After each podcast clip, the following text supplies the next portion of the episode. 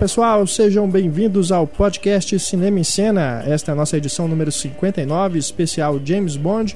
Está chegando aos cinemas Operação Skyfall, 23º filme da franquia, aliás, 23º filme oficial, né? Porque também tem os filmes não oficiais de James Bond.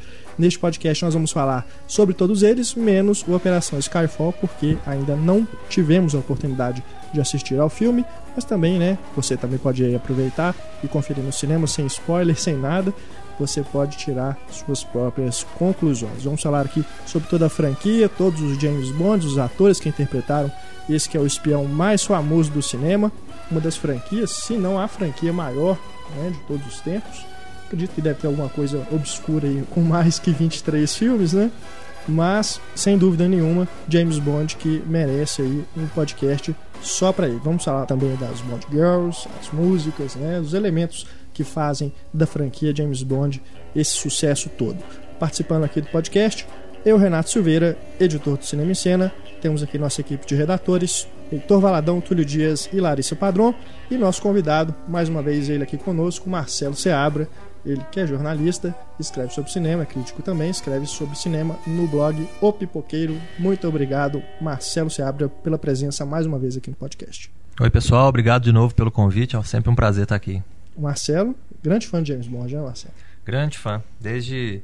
Bom, eu comecei a acompanhar no cinema, né, quando minha idade me permitiu, com o Pierce Brosnan já. Então, o meu uhum. primeiro James Bond no cinema foi GoldenEye. Mas depois eu corri atrás do prejuízo e fui buscando os anteriores para poder conhecer melhor, né? Saber quem que é Roger Moore, né? Quem que é esse tal de Sean Connery e tal. Uhum. Até aquele tal de George Lazenby, né? Que, se bobear, ele participou das duas franquias mais duradouras do cinema. James Bond e Emanuele, né? Oh, boa. A primeira vez foi inesquecível, Marcelo? Nossa, eu fui ver, foi uma promoção, inclusive, da TV a cabo na época. Eu ainda saí com um six-pack de cerveja, de long neck né? Eu não sabia nem o que fazer com elas, porque né, eu era bem mais novo, então. Boa. Bom, a gente, para não falar, né, filme por filme, indo na ordem cronológica aqui, porque afinal de contas são muitos filmes, né? 25 total, sem somar os não oficiais. É, tem 25, o... né? Tem a, a comédia lá com o Peter Sellers, Cassino Royale. Cassino Royale, a primeira versão. E o. Qual que é? Como é que Never chama? Say Never Again. É isso. Nunca mais outra vez? Nunca mais outra vez. Com o Sean Connery. Esse nome. Né? É com o idoso Sean Connery. É. vamos então é, fazendo. Vamos ranqueando aqui o James Bond. Vamos começar com aquela pergunta que é clássica, né? Qual James Bond favorito de vocês? Né? O intérprete do James Bond. Temos aí o, o primeiro foi o Sean Connery, né? Lá nos anos 60. Aí teve o Peter Sellers na, na, paródia, né? Que também é dos anos 60. É, lembrando que foram vários James Bonds é... na paródia, porque o oficial era o David Niven. Aí tinha o Peter Sellers, tinha o Jimmy Bond, que era o Woody Allen, o é. sobrinho, é... tinha vários. Tem o Orson Welles no filme. É, o Orson Welles é o Le Chiffre. Né? E também aí, né? Depois veio os outros aí mais famosos, né? O Roger Moore, Pierce Brosnan, agora Daniel Craig, mas também tivemos outros, enfim. Marcel, você que é o nosso convidado, vamos começar com você seu intérprete favorito, seu James Bond favorito? Peraí, mas nós vamos fazer o, o ao concurso, não? Porque todo mundo sempre responde Sean Connery, né? E, sei lá, acho que a gente Será? devia, Será? A gente já devia excluir o Sean Será Connery que todo mundo vai responder o Sean Connery? Vamos eu acho que a gente tendo aqui Larissa Padrão e Túlio Dias, nós vamos ter surpresas. vamos ter surpresas. Eu já sei que o Túlio, por exemplo, vai meter o pau no Pierce Brosnan, né? Já sei disso só por acompanhar a carreira, né? Via internet do Túlio. Pelo menos então o Túlio tá nessa aí a gente concorda. Cara, eu gosto do Pierce Brosnan, por incrível que pareça. Não sei se é uma relação, às vezes, né? Pelo fato de ser o primeiro, uhum. né, que eu vi no cinema. Eu vi todos os filmes dele no cinema. Então, não sei se às vezes... Mas tem umas coisas bem ridículas, né? Aquele carro que desaparece, né? O invisível lá, aquela Surf coisa. na avalanche. É, tem bastante coisa estranha, né? Ele fica no meio do caminho entre ele tenta ser sério, mas ao mesmo tempo, como ele sabe que pro Timothy Dalton não, não funcionou ser muito sério, ele vai e busca alguns elementos do Roger Moore. Então acaba que fica um pastelão meio disfarçado. As expressões dele, cara. Tipo, não dá. Acho que só você e a Judy Dench gostam dele, cara. Expressão? Pierce Brosnan tem expressão? Tem, tem aquela de sério e aquela que se confunde de vez em quando com a de triste. Pierce Brosnan tem duas expressões, com a mão na boca e sem a mão na boca, só. Tem aquela fugindo do vulcão também, né? Que ele faz aquela cara de susto, né? No Inferno Pierce de Dante. Brosnan, ele entrou no personagem depois do Timothy Dalton, né? Ele pegou o primeiro filme em 95, que é o GoldenEye. Fez também o Tomorrow Never Dies, 97, e O Mundo Não É Bastante, e Um novo dia pra Another morrer. Um Novo Dia pra Morrer. É, o, o Pierce 2002. Brosnan, ele já tinha sido cotado para ser o James Bond antes do Timothy Dalton, Uhum. mas ele tinha um compromisso com a série de televisão que já tinha sido cancelada, que era Remington Steele, e quando os produtores viram que ele estava quente no momento, eles falaram, não, vamos deixar esse cara sair assim não. Voltaram com a série, reativaram a série e amarraram o cara. Aí ele teve que, né, por mais que doesse nele, né, ele teve que recusar o convite e abriu o caminho pro Timothy Dalton. E em seguida, né, depois de dois filmes e mais um hiato aí de uns seis anos, É, ele voltou com o GoldenEye. Mas pra falar do que eu do que eu gosto mais, do que eu prefiro, bom, pra não sacanear e falar David Niven, né, que foi a pessoa que o Ian Fleming tinha em mente quando ele pensou no personagem, quando ele criou o personagem, eu acho que eu fico mais com o Daniel Craig mesmo, porque Uhum. ele dá um ar de realismo pra pra coisa assim, parece que ele realmente tá correndo perigo, né? Eu acho que isso é fundamental pra gente acompanhar a história do personagem, Uhum. é achar que ele realmente pode, né, sofrer alguma coisa, passar por algum aperto. Então Uhum. acho que eu fico com o Daniel Craig. Eu tô contigo. Túlio também, Daniel É, Craig? O Daniel Craig, eu acho que ele, sei lá, ele consegue sugar as coisas assim do Sean Connery, saca? Aquela, a essência, o, o, o olhar, assim, sabe? Aquela coisa meio charmosa. O Daniel Craig é meio grosseirão, assim, mas ele tem o charme. Uma coisa meio estranha, assim, mas rola. E ele não faz as besteiras do Pierce Brosnan ou do Roger Moore, então é digno. Eu também tô com o Daniel Craig. Heitor. Isso, isso vocês estão considerando o Sean Connery na lista, né? Assim, Sim. Ah, tá. Ah, então, Só pra saber. se- Então você pode ficar com Porque o Sean duas Connery. pessoas já falando Daniel Craig, assim, de cara. Não, mas eu gosto também do Daniel Craig. Pode não ser meu Não, favorito, também. mas eu gosto o, muito. O, meu, Daniel, o Daniel Craig é o meu segundo lugar. E realmente eu acho o Sean Connery ao, con- ao concurso. Mas o que eu acho legal do Daniel Craig, na verdade, assim, é exatamente isso, esse jeito meio brutamontes dele e a frieza dele, assim. O olhar dele pra mim é completamente frio, assim, aquela coisa do não tô nem aí mesmo, né? Uma coisa meio psicopata que eu acho que ele tem no, no olhar, assim, que eu acho muito legal. Mas, ah, não tem jeito, cara. Eu penso James Bond, eu penso Sean Connery. É, e eh, os filmes eu acho que, que deram uma melhorada muito grande com o Daniel Craig. Assim, o pessoal, né, agora apareceu aí um, uma falação contra o Quantum of Solace que assim, tá, não é um Cassino Royale, mas não é um filme ruim assim também não. De repente, de uma hora pra outra, todo mundo começou a falar que o filme é um De uma hora pra outra, assim. porque eu me lembro que na época mesmo do lançamento já havia um, É aquele um negócio. falatório assim de O pessoas Cassino contra. É, eu, eu, Royale eu, pelo menos não muito. gostei nada. É, o. Cassino Royale ele levou muito, assim, né? Todo mundo ficava esperando assim, e aí, né? O que, que agora eles vão fazer? E. E eu lembro, assim, as críticas foram medianas, assim, né? Medíocres pro, pro Quantum of Solace, mas hoje piorou, assim. É. As pessoas falam como se fosse uma porcaria de filme. Uhum. E eu acho melhor o Quantum of Solace, talvez, do que qualquer Pierce Brosnan tirando o GoldenEye, assim, que eu, que eu também tenho essa coisa meio... Acho que foi o primeiro filme que eu vi do Sean Connery, eu já era adolescente mesmo, assim, e tal. Do James Bond. É, do James Bond. Porque o resto a gente via quando, né, moleque, na Rede Globo, dublado, com propaganda É. e tal, então você nem Uhum. guardava muito aquilo ali, né, não. Então o Sean Connery é o seu James É, Bond Sean Connery- definitivo. É. Com o Daniel Craig ali, logo atrás, apesar que eu, eu gosto muito do Timothy Dalton também. Meu problema Uhum. mesmo é Roger Moore, Pierce Brosnan e George Lazenby. que Nenhum dos três me desce mesmo. E Não você, sei por quê, porque o? George Lazenby é a, é a cara do Clive Owen. E você é esse fãzão do Na Clive Owen. verdade, o meu James Bond favorito é o Clive Owen, né? Não, pra quem não sabe, Naquele filme Croupier, né? Croupier. que James é- Bond É. se finge de croupier no cassino. Exatamente. O... Não tem um filme que na ele faz uma Pantera- ponta na também? Pantera, no É. Pantera Cor-de-Rosa ele faz uma pontinha de, Do de Steve agente Martin, secreto. né? Assim, é, a coisa piscou, perdeu, mas É. faz. Mas porque o Clive Owen, é, na época que ele começou a aparecer, mesmo assim, no resto do mundo, que ele já era ator na Inglaterra há um tempo, mas na época que ele começou a aparecer e ele virou aquele motorista dos, daqueles curtas da BMW, ele era escolha dos produtores para ser o novo James Bond. E ele nunca quis, nunca topou, falava que não era o tipo de coisa que ele queria fazer, e aí, né, o papel foi pro Daniel Craig, mas ele era ele era a escolha, assim, dos É, caras né, insistiram foi bem na transição, né, do tempo. Pierce Brosnan pro Daniel Craig, Sim. né, que Foi- tava aquele, aquela polêmica, quem seria, né, o James é, Bond, aqueles- as especulações todas, o nome dele anos- realmente era o mais É, forte. Aqueles anos, ficou, foi, acho que foi quatro anos que ficou entre um filme e outro, os caras insistiram no Clive Owen até o último minuto, até falar assim, ó, realmente a gente não pode mais esperar ou, né, assim, esse cara a topar ou não. Tem que parar de jogar dinheiro nele e escolher outra pessoa. E aí foi o Daniel Craig. É uma exigência dos produtores ou do, do autor do personagem só usar é, atores britânicos? Quer dizer, não norte-americanos, porque o Pierce Brosnan é irlandês e tem um que é, é o Sean Connery é escocês. É, e é agora o Reino Unido, né? o Daniel Craig é australiano, né? Ele é australiano? É. Não, ele é Então, inglês. Eu acho que Ele é é inglês? inglês. Acho que ele é é inglês. É, pelo menos os primeiros filmes dele que eu, que eu vi eram todos ingleses, né? É, pelo menos, né? Passa bem. É, É. É, apesar de que a Austrália, Reino Unido. era uma É, colônia, o Hugh Jackman né? pode ser o James Bond um dia. Quem sabe, né? Um Mas o dia. Hugh Jackman foi né? cotado. Teve uma época. Ah, que- não, aí você tá chutando pau. Não, é sério, teve uma época que qualquer carinha bonitão, assim, mais novo, os caras estavam jogando como nomes, assim, desses. esses Se o cara fica bem de terno, ele... É, fica bem de smoking, ele é o James Não Bond. sei, Armie. Hammer no futuro. Quem sabe? Eu acho que o James. Bond tem que ser heterossexual, né? Mas enfim. Agora, o Hugh, Hugh Jackman. Jackman O Hugh Jackman.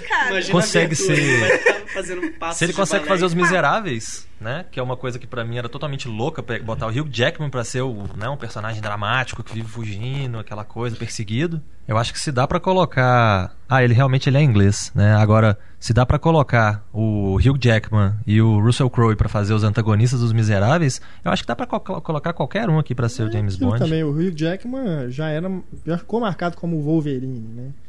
O Daniel Craig ainda não era um rostinho né, Marcado, né? marcado assim, todo mundo reconhecia o Daniel Craig por outros papéis, né? Agora vai ficar como James Bond. Igual o Pierce Brosnan, porque o Pierce Brosnan também, depois do James Bond, fez alguns filmes aí, tudo, mas nada que chamou atenção. né? Ah, ele conseguiu roubar a cena do Robert Pattinson, né? Que não deve ser muito difícil, né? Naquele filme lá do É. 11 de setembro. Eu gosto dele no Escritor Fantasma também. Talvez seja uma exceção. Sim, mas- não mas é. isso. É, não, ele Tem bons papéis, aquele é, próprio o- Matador, que inclusive é, É, é praticamente É. uma. O James Bond aposentado, né? É. Um, um cara ali, um, um assassino que O próprio. tá em fim de carreira.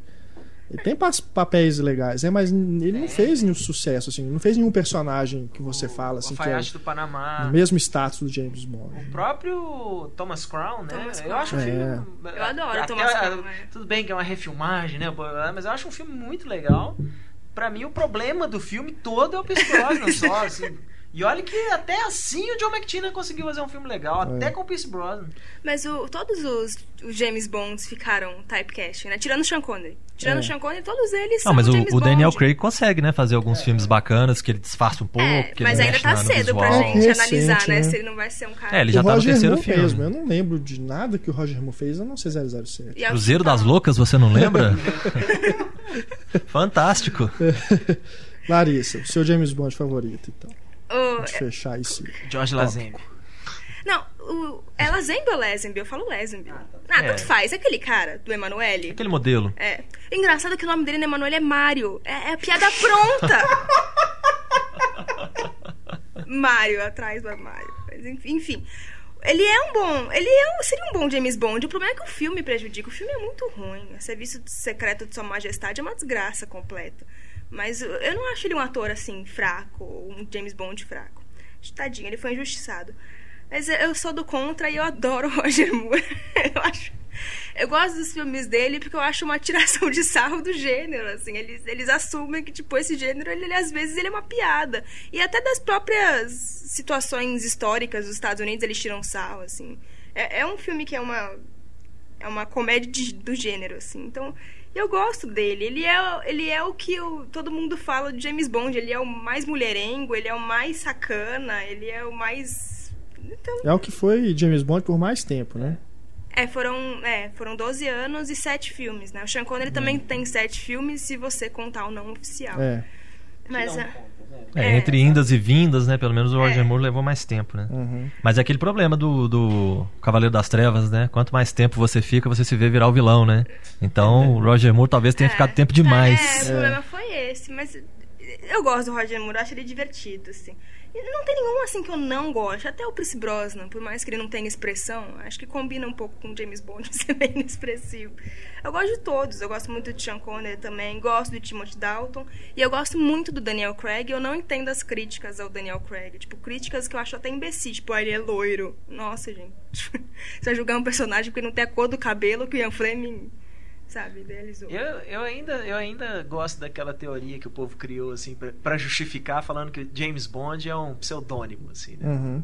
O, o- o agente 007 chama-se James Bond e pronto. né? É, é o porque nome isso do cara. você abre, né? Um leque de possibilidades, né? Qualquer dia a gente descobre que o nome dele era Jack, né? Ou qualquer coisa assim. Aham. E o... é engraçado, os filmes do Daniel Craig também, é, muita gente critica porque ele é mais sério e tudo, mas eu acho que os filmes ele tem que se adaptar ao tempo. As pessoas não querem ver coisas mais fabulosas, não querem mais ver o Chris Brosnan surfando na avalanche. Mas é diferente. Sabe, as, as coisas têm que se adaptar à sua época. Mas o legal, eu, eu acho legal que o, o, o Cassino Royale ele trouxe aquela coisa séria de volta, aquela ameaça mesmo, assim, se acredita que esse cara Sim. realmente pode se ferrar.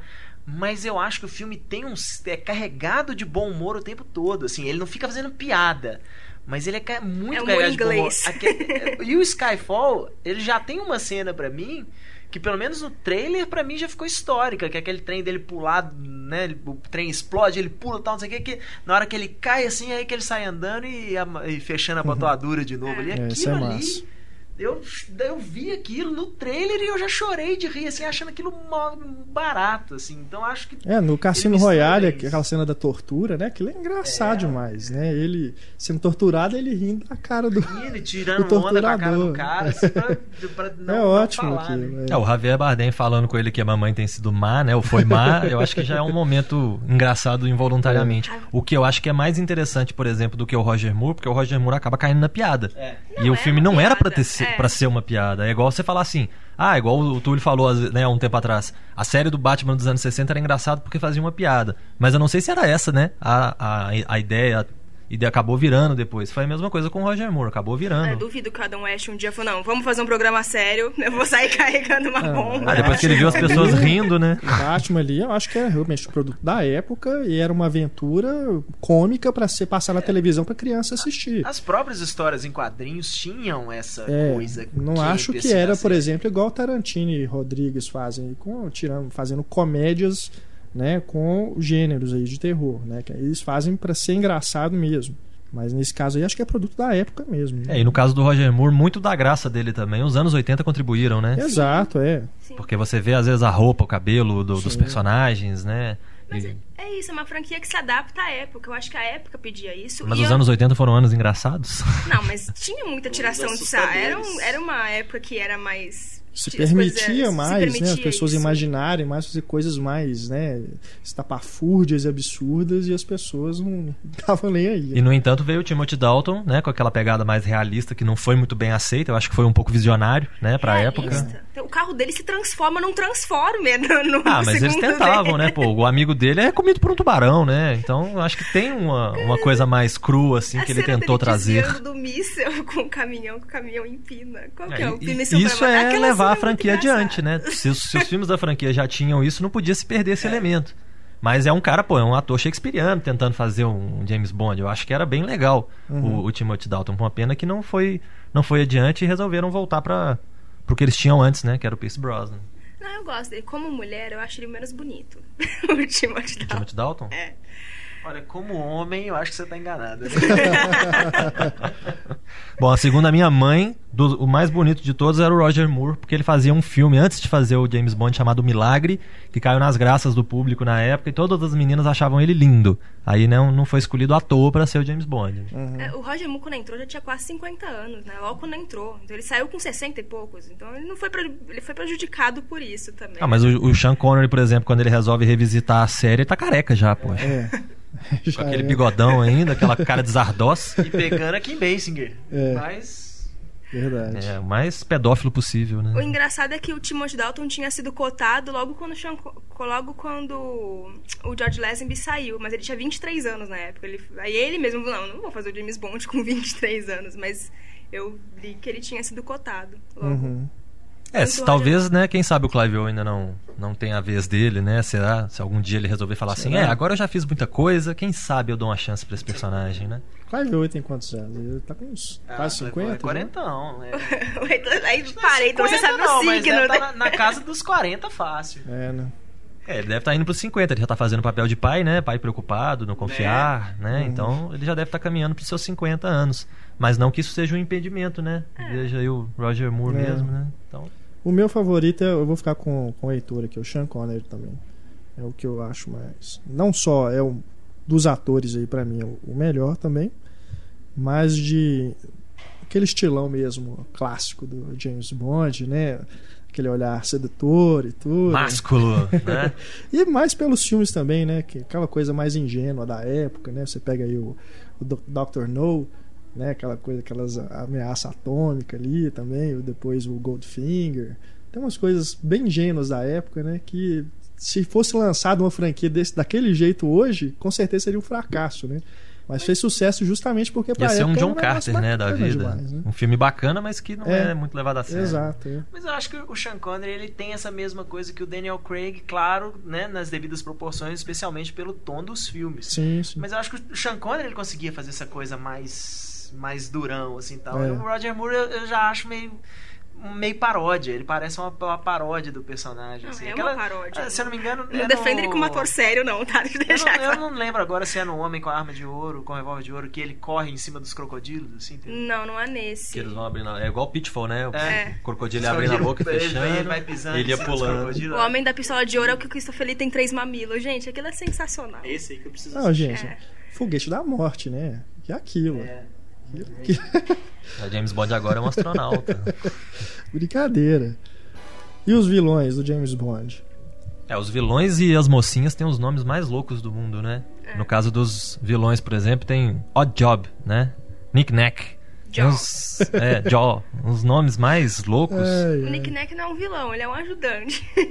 É, ele entra ali pra, pra dar um suporte, né? É um coadjuvante da série. Os coadjuvantes da série parecem, nesse caso, Star Wars, né? Tem, parece que tem um brasileiro ali que tá sacaneando, né? Ou alguém que tá plantando alguma informação. É, Só É. aproveitando aí, já que falou do Jaws o brasileiro, ele esse personagem aparece no filme no, de 79, né? Que é o 007 no Foguete da Morte. E eu lembro muito, cara, da cena dele mordendo os cabos lá do bondinho no Rio. Clássico. Epic win aquilo, cara. Não, e toda vez que o James Bond tem que tentar, né, brigar com ele, é um soco na mandíbula. Então ele tem que fazer aquela cena de ai minha mão, né? Balançando a mão no ar. Toda vez. Ele não aprende. Muito foda aquilo. Ah, Como não respeitar o nariz Roger tá- Moore? Ele, nariz ele- tá ali do lado, cara. Né? Ele consegue sempre acertar no mesmo lugar e falar, ai minha mão, né? Não aprendi ainda. Então é difícil. E eu acho uma coisa também, o, com o Timothy Dalton foi uma, uma, uma sacanagem com ele que fizeram, uma injustiça, porque com o Sean Connery, se a gente parar pra analisar os números da época, a aceitação da época, o Dr. No e o da Rússia não tiveram assim uma aceitação tão grande. O, o- realmente a, a- a mania de, de, de agente, né, de agente especial e tal, nos Estados Unidos e pelo mundo surgiu mesmo com Goldfinger, que foi uma coisa bem, né, criou uma base bem forte com Goldfinger. E o Timothy Dalton não chegou a ter uma oportunidade de fazer um terceiro filme. Então talvez, né, quem sabe ele seria melhor aceito e conseguiria ter tido uma vida mais longa na série se eles tivessem tentado fazer mais filmes e não dado esse ato tão grande, né? Como foi o caso do com Pierce Brosnan. É uma pena que o Timothy Dalton virou aquele James Bond que ninguém lembra dele, né? O George Lazenby é aquele que todo mundo fala assim, nossa, aquela bosta daquele cara tal. Mas o Timothy Dalton, ele, sabe, ele nunca fica como nem o favorito, nem o pior pra ninguém, assim. Ele fica ali no meio, sumido.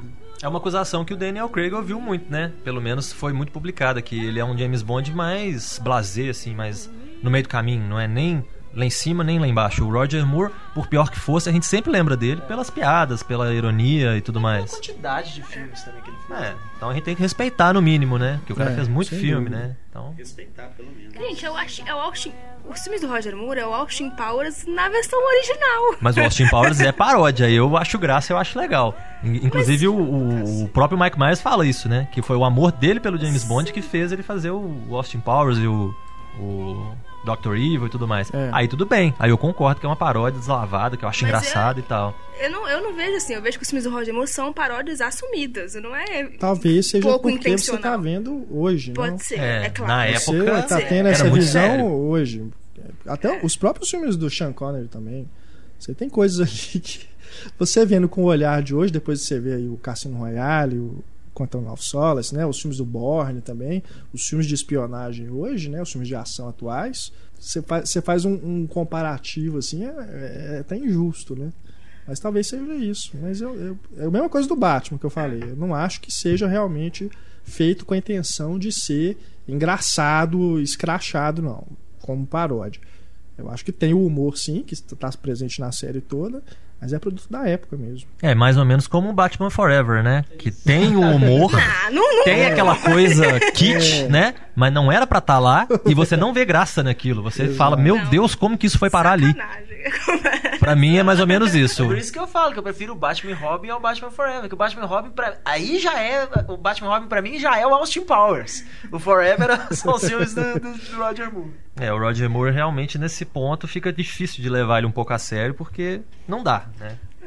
Falando do Batman, o Chris Nolan tem a maior vontade, o tesão dele, o fetiche da vida dele é dirigir um filme do James Bond. Vocês acham que, sei lá, existe essa possibilidade no futuro e seria interessante, sei lá? Ó, o Cassino Royale já entrou na onda, né, do Christopher Nolan com os filmes do Batman, desse- dessa pegada séria e tudo mais. Então eu acho que tem tudo a ver. James Bond ia falar assim. É, ia pintar os olhos, né? É, os comentários iniciais do Skyfall falam que o Sam Mendes roubou o que seria o filme do Nolan, do James Bond. Ah, tá sendo muito elogiado e tem gente falando até que é o melhor filme do James Bond. Mas como que ele roubou se o filme ainda não Exatamente. existiu, a gente não sabe não, como é, seria não, mas um seria a atmosfera. Entendeu? Tipo, aquela coisa Acho muito séria. nebuloso pensar Pô, mas se é um filme do Sam Mendes como a atmosfera do Christopher Nolan, eu quero muito ver esse filme. Né?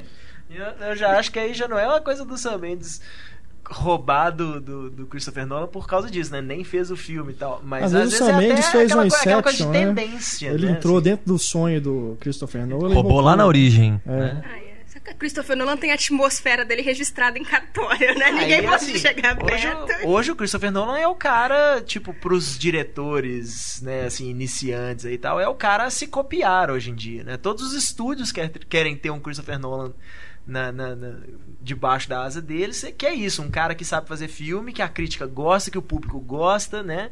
É. E que concorre a prêmios e esse tipo de coisa. Então, eu acho que é mais essa tendência aí. O Sam Mendes já foi na- nessa tendência, do mesmo jeito que o Quantum of Solace foi bem assim, o Mark Foster tentou bem ir atrás do que o Martin Campbell fez, não né, de forma realmente competente como o Campbell fez, mas Mas eu não lembro de nenhum filme feliz do Sam Mendes também, assim, você fala que É, o cara que fez Estrada pra. Perdição precisou roubar né, a atmosfera de alguém. Eu acho meio complicado isso. Teve uma vez também falaram muito do Tarantino dirigir o próprio Cassino Royale, né? Acho que é um projeto, um sonho do, do Tarantino. Eu já disse isso em entrevista, se não me engano. É, Isso teve uma conversa dessa Né? e mas parece que o Tarantino fala assim, mas ele gostava do Cassino Royale do Dave Niven lá, tal, essas coisas que ele queria fazer uma coisa bem diferentona mesmo. Não, imagina, e, É. e o, E o Roger Moore aposentou. nenhum, né? Roger Moore aposentou, passou, acabou, não tem mais essa possibilidade. Tchau, Tarantino. Já pensou? Próximo filme do Tarantino, né? Vai aparecer, vai o resgatar o Roger Moore, né? Aí, aí o James Bond vai combater né, Osama Bin Laden, né? Ou Saddam Hussein, né? Mas aqui, os vilões, então. Os vilões favoritos de vocês. Ou os mais perigosos, os mais. O Scaramanga é bem legal, né? É O, demais, cara. pô, o Christopher Lee como vilão, né? É o cara, né? Eu acho isso muito bacana. O, o próprio Blofeld, né? Que, que é o que mais. Acho que é o mais duradouro dos vilões. É, apareceu em vários, né? Com atores diferentes, inclusive. Sim. Até no Austin Powers. Até no Austin Powers, né? Com, com o Mike Myers, ele tá também. Até uma versão miniatura. Engraçado isso, né? Repetiu, Até o gato. repetiu o personagem, né? Mudar o ator assim, sendo que o James Bond continua o mesmo. É, inclusive no Top Gang, não sei se vocês lembram, né? Tinha o, o grande vilão do segundo, que era o Saddam Hussein, né? Ele também tinha, né, o gatinho dele. Tanto que na hora que eles derretem e vão se formar de novo, ele se É. forma com bigodinho de gato, né? Até ali tem uma paródia de James Bond. Aham. É, nessa coisa do vilão favorito, vale as vilãs também, não? Vale. Ah, eu fico com a Funk Jensen no, no GoldenEye, cara. Eu acho pra mim, a melhor coisa do GoldenEye pra mim é o personagem dela, assim. Nem questão de, de ser ela, não, que eu também acho ela maravilhosa e tal, mas eu- o personagem eu acho muito bom, muito divertido. É, eu acho que vilões tem bastante, mas o vilão, no fim das contas, você sabe que é aquele cara destinado a morrer no fim e tá resolvida a questão. Eu gosto Então, do Xambinha também, se falou do GoldenEye. é o 006 no GoldenEye. É. É, eu, eu acho legal, por exemplo, aquele, aquele doutor, aquele o Yafet Koto, né? Que faz o Sim. camarada que mexe com, com voodoo, né? Eu Aham. acho aquele vilão também interessante, mas sempre dá pra aproveitar melhor o vilão. Mas se o próprio herói já não é assim um personagem que você pode dizer o que bem desenvolvido ele é, né? Porque ninguém sabe nada do James Bond, né? Qual que é o É. nome do pai ou da mãe dele, ou alguma coisa do passado dele. Mal, mal a gente Que sabe no- alguma coisa. Nos livros você descobre que os pais dele morreram aos 11 anos. É, tem até nome pros É. pais. Eu acho que é Andrew, o pai dele, uma coisa assim. No, no Cassino Royale fala o, o nome do pai e da mãe, menciona um apartamento que ele mora em Londres, numa, esquina de uma rua lá famosa, alguma coisa desse tipo. Então ele- eles chegam até a dar algumas né, pistas. Não chega a ser bem formatar um personagem, mas dá algumas pistas. E no cinema isso, né? Vamos ter um personagem absoluto. Ele chega, faz o que ele tem que fazer e vai embora. O mais próximo disso a gente tem no Cassino Royale, na conversa que ele tem com a personagem da Eva Green, quando eles estão se analisando em um flerte na viagem lá. É, ele tá no começo de carreira dele, né? Dá a entender que o James Bond ali tá, tá meio que começando, então ele ainda tá abrindo a guarda, né? Depois é que ele vai virar aquele cara frio que era o Sean Connery, né? E eu acho que eles têm em comum isso, né? Vocês mencionaram aqui que o Daniel Craig consegue passar essa frieza e o Sean Connery também conseguia passar. E o problema do Pierce Brosnan é que ele tenta passar a frieza com a cara impassível, né? Então Eu acho super fria.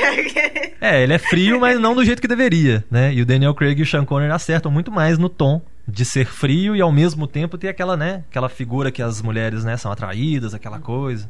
É, porque as mulheres gostam dos bad boys, entendeu? Não dos caras mitidinho de bad boy igual o Pierce Brosnan. Mas o que eu acho que seria legal é esse negócio do personagem absoluto, porque é isso, no cinema, pra- você não precisa ficar sabendo aquela coisa. Talvez hoje, né, se, fizer, se eles fizessem um filme assim mostrando a origem do James Bond, Meu Deus. será que, pois é, será que não perderia o encanto assim? Eu acho que, por exemplo, nos quadrinhos perdeu muito do encanto o próprio personagem do Wolverine, quando eles resolveram, não, vamos mostrar o passado, né, a origem dele, a- a- de onde que ele veio e tal, não sei o quê. Pra quê? Né? Era um personagem que você podia fazer qualquer história com ele em vários anos diferentes, né? Assim, e falar, ah, ninguém sabe há quanto tempo esse cara tá aí, que é aquela coisa também do, do pseudônimo James Bond, assim, não precisa ter um James Bond, entendeu? Qualquer um pode ser o James Bond. Não, mas se você falou mal dos quadrinhos que revelam a história do Wolverine, ima- imagina o filme, né? É. Aquela porqueira daquele Nossa. filme ord- ordinário, né? E eu, eu acho que outros filmes que tentam explicar personagens dão o mesmo tiro no pé, igual o caso do Hannibal. Aquele filme do Hannibal, pra mim, é uma atrocidade. Não é? Deviam apagar aquilo da história do cinema e falar, não teve. É. Hannibal Nossa, é o Anthony Hopkins e acabou. Não tem uma versão novinha dele, coitadinha que comeu a irmã, ou qualquer coisa desse tipo. Literalmente, tá, gente? Crianças podem ouvir, tá? Tem problema não. Mas o. Ai, ai.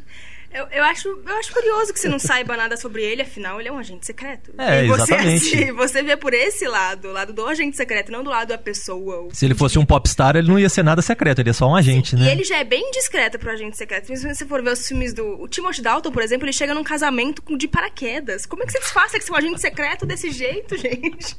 Ele é muito Ah, indiscreto. eu sou só um milionário É. excêntrico, igual o Bruce Wayne. Eu não sou um super-herói. É, então, eu- acho que combina isso. Mas você vê alguns pontos que acontecem na vida dele que se ligam entre outros filmes. No, no filme com George Lazenby, ele se casa e a esposa morre. E isso chega a ser mencionado em alguns filmes. Claro que se você não viu, não faz diferença, mas pra mostrar que existe sim uma continuidade entre o personagem, mesmo com, o- mesmo com outros atores. É igual a mesma coisa que acontece hoje em séries né, de televisão. Você vai assistir um CSI, por exemplo. Você tem uma história dos personagens, no fundo, quem acompanha entende ali o que está acontecendo, mas não faz falta. É. Né? Você consegue assistir aquele episódio e depois passar um mês, dois meses, um ano sem assistir de novo. Mesma coisa acontece com James Bond. Imagina se a história fosse ser uma sequência um da outra direto. Porque É. por mais que o Quantum of Solace faça isso, né, ele é uma sequência direta do Cassino Royale, não é necessário você ter assistido um. Você já pega no meio do caminho e já fala, beleza, entendi. É igual o Busca Implacável agora, né, com o Liam Neeson. Você viu o primeiro ou não, faz diferença nenhuma, porque você vai achar o segundo um lixo do mesmo jeito, né? Então, mas não faz diferença nenhuma pra história, porque o primeiro diálogo é: ele matou o meu filho, que sequestrou a filha dele. Pronto, entendi o filme. Tá resolvida a questão. Mas eu- se fosse uma continuidade, James Bond precisaria estar com 80 e poucos anos de idade ou estar na década de 60 ainda. Ainda, né? Vendo? Na verdade, James Bond é uma identidade que o MI6 cria, entendeu? Faz uma lavagem cerebral nos caras. Ó, então agora, né? Tanto até que tem isso. Ninguém nem sabe de onde que o cara veio exatamente, de onde que ele, onde que ele vive. Por aí. É, na verdade, o nome dele é Jason Bourne, né? ele sofreu todo aquele projeto, era um, um projeto similar ao Treadstone, É. né? É, Só que era na Inglaterra, ele tinha sotaque inglês, né? Oh, of course. Tem dois perso três personagens muito importantes, que é o Q, o M, ou a M agora, né? E a Money Penny também, que são os personagens Sim. que estão Recorrentes. sempre, sempre lá, né? E o, eu tava investigando sobre o Q, o Desmond Llewellyn, né? Que é o, o ator que mais fez o, parte da franquia, ele fez... Se eu não me engano, ele parou de fazer com acidente de carro, né? Ele parou Acho de fazer ele porque ele morreu. É, então, ele morreu num É. acidente de carro, né? Ele fez 17 filmes de 22, então ele é o que mais participou da franquia. Ele participou até mais do que o Broccoli, né? Que é o, o, o Cubby Broccoli, o produtor, que é o grande responsável pai, né? Do, dos filmes do James Bond. Nesse agora volta, né, o personagem. No Skyfall. O Kill? É, no É, Skyfall é o tem, mas uma Whishaw. versão bem mais jovem, É. né? É o, é o carinha do perfume, né? Se eu não me É. engano. Uhum. É, sim. É, entre os vilões a gente tem também uma, uma figura que podia ter sido às vezes melhor aproveitada, que era o magnata da mídia, né? Que é o Jonathan Price, no, num dos Sim, filmes do, sim. do Pierce Brosnan, que é o, é o Tomorrow Never Dies, ou é o... É, o Tomorrow Never Dies, né, eu acho. A É. escolha dos atores, né, pra fazer os vilões, geralmente sempre respeitável, é bem, né? Bem bacana, né? O Jonathan Price é um Grandes ator aí. de peso, né? Um cara que traz um- uma, uma essência legal pro personagem Uhum. que ele faz. Só que aquele problema, né? Os vilões, eles criam um vilão bacana, colocam o vilão lá e fica o Darth Maul, né? Você tem um personagem legal que morre da, de uma É, hora pra outra, é o problema subaproveitado e acabou. Né? É o problema, por exemplo, do terceiro Missão Impossível, né? Todo mundo falava assim, não, vilão do Sim, Missão Impossível sim, é muito legal e exato. tal. Tá, e aí? O que, que você faz com o vilão? Nada. Você desa- né, desapega, manda o cara embora. Enfraquece, né, demais o, papel. E esse é um, proble- um problema nos personagens de uma forma geral, nos vilões, né? Então o Xambin, por exemplo, do, do GoldenEye, ele podia ter sido melhor utilizado. Sim. Né? O cara é um ator bom, agora ele tá, né, é. mostrou aí na primeira temporada de Game of Thrones que ele é um É, bom ator e tudo. é massa, mas mano. foi um pouco desperdiçado. Né? Mesma coisa acontece com o Le Chiffre, né? Tem um ator legal, tem um Aham. personagem interessante, que a trama num primeiro momento pode parecer meio esdrúxula, né? Pô, eu vou vencer o cara numa mesa de blackjack aqui, e aí com isso eu vou arrebentar com o cara e com a organização dele inteira. É uma trama meio louca, mas você acaba acreditando, porque tem todo um embasamento ali. Então, no final da- das contas, você entra na onda. E essa é a ideia, né? Por mais louca que seja a aventura do personagem, você tem que entrar na ideia. Né? Do Quantum of Solace, o que eu mais gosto, inclusive, é o vilão, que é o Matthew Amoric, né? Que é um grande ator, grande ator e pra mim é o Consegue que interpretar com os olhos, assim, né? É o que eu gosto mais É do porque filme. ele tem 3 metros de altura. Meu maior problema é que essa insistência de, de que a- a- o único destino merecido a um vilão normalmente é a morte, né? Assim, tem que matar o vilão no final do filme. Não tem, gente. Manda Pre- ele pro Arca, né? Ah, Qualquer coisa, sabe? Joga, prende o cara. No outro filme você pode fazer que o cara, né, vai servir de alguma coisa. O que seja, bicho. Mas você não precisa matar o vilão no final do filme. É igual no Silêncio dos Inocentes. Né? O, o vilão do filme não é o Hannibal, é o. o- Sempre se- tem um psicopata, né? É, o outro psicopata lá É o que Buffalo. Bill. Buffalo Bill, exatamente. O vilão do filme é o Buffalo Bill. Mas o Hannibal no final do filme, e ó, tô nem aí, spoiler de filme de 1980 e. 90. no- Coisa 91. 90, sei lá. É, quem não viu Silêncio dos Inocentes, sinto muito, mas você torce no final das contas pelo Hannibal. Ele, né, do fato dele ter fugido da prisão, tal, não sei o que, você fica louco com aquilo, porque agora você quer ver o que, que aquele cara vai arrumar. Né? Aí não, essas coisas, né? Não, no final do filme o vilão morre. Aí você fala, gente, tá. É igual para o Batman do Tim Burton. Final do primeiro filme ele mata o Coringa, que é o vilão do Batman.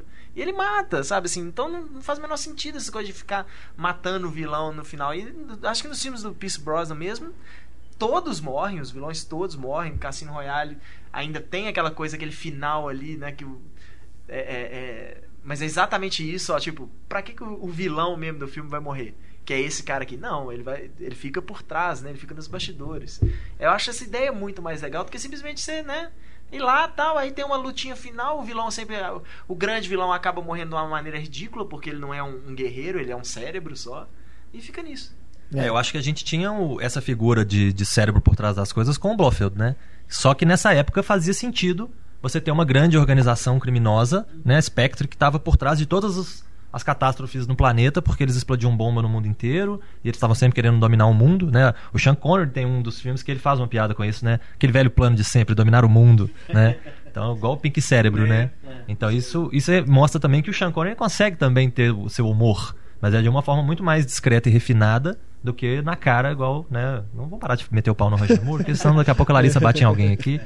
Mas, Não, mas eu acho o Jean Connery engraçado. é, o Sean Connery Agora- tinha, né? A graça. O pior dos vilões pra mim é o do Die Another Day, o tal do Coronel Mundo. Não, Diana the Day é o pior dos filmes. É, também acho, é o pior dos filmes, né? Vocês Inclusive a concordam? música da Madonna é Não tudo existe. ruim. É. Não, o novo Aquele dia filme, Rita Marmori, puta bicho. merda. Onde que eles tiraram esse cara, bicho? O pior é que esse foi o primeiro que eu vi no cinema. Eu falei, um novo dia pra morrer, não. Se eu morrer agora, eu tô feliz com essa merda. É no desse primeiro minuto já dá pra morrer, porque Muito. se tiver que aguentar isso tudo. É. que eu vi no cinema. Esse Foi pra um mim já é, pra ah, já é o, o filme. Seria um filme do Roger Moore, mas fora de época, porque ali já é realmente é, o não. Batman e Robin, É, né? Pode jogar merda no ventilador, eles botam a Madonna no filme lá. Pelo amor de Deus. É, não, não adiantava É só mesmo, botar ela é. na música. Né? Ela tem o papel ainda, né? O que, que é aquilo? Aí ia forçar a barra demais. Cara, onde você coloca a Halle Berry, vai dar merda. tô te avisando, hein? Ah, mas ela saindo do mar. É, é. Nossa, que original não, aquilo, hein? é isso. Ah, nem precisava ser original. Não, manda Não, não, não, é questão de ser original. Aquilo ali é homenagem total, mas, É. pô, a Halle Berry. a- É, é sério, o filme tem a Halle Berry, o cara falando alguma coisa e ela falando, ah, sua mãe, sabe? Pelo amor de Deus, bicho. Mas é mal da Halle Berry, né? No, no X-Men ela pergunta como é que faz pra matar um sapo, né? Ah, é. Então. É. Que você mata outra É qualquer outra coisa, né? É, Essa homenagem que o Heitor se referiu é o no filme Doutor É, No, de é, 62, é, que tem a É. Úrsula. E depois o próprio Daniel Craig fez uma homenagem a esse momento, né? Aí eu já não achei tão legal, né? Ele saindo de calção É, do mar. Eu achei legal. Olha, Eu achei falo, legal. eu acho legal também, acho Eu muito mais legal pai. do que a pai. Muito mais legal. Falar nisso, né? Vamos falar das mulheres James Bond também? Aí dá pra Bond falar. Girls, né? Ah, é só. Quantas antes, horas de podcast mesmo hoje?